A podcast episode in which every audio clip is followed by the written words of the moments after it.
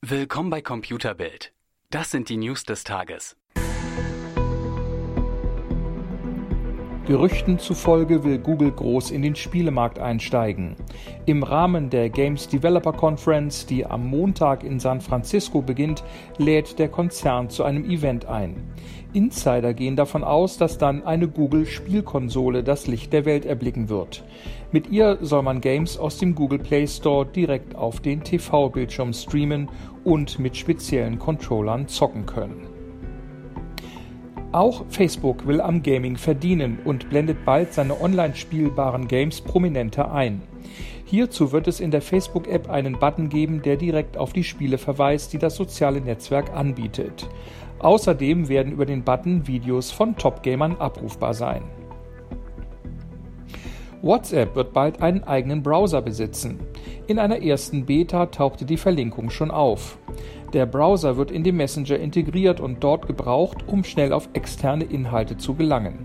Das Aufrufen eines anderen Browsers, etwa Safari oder Chrome, ist dann nicht mehr erforderlich. Das vereinfacht die Bedienung und hält die WhatsApp-Nutzer länger im Messenger fest, was wiederum für die Werbeindustrie interessant sein dürfte. Im Streit um Modem-Technologie zwischen dem chinesischen Hersteller Qualcomm und Apple haben die Chinesen einen wichtigen Prozess gewonnen. Die Geschworenen eines Gerichts in Kalifornien befanden, dass Apple drei Qualcomm-Patente verletzt habe.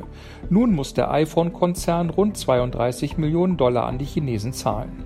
Das ist relativ wenig, aber Qualcomm ging es vor allem darum, dass richterlich festgestellt wurde, dass Apple Patentverletzungen begangen hat.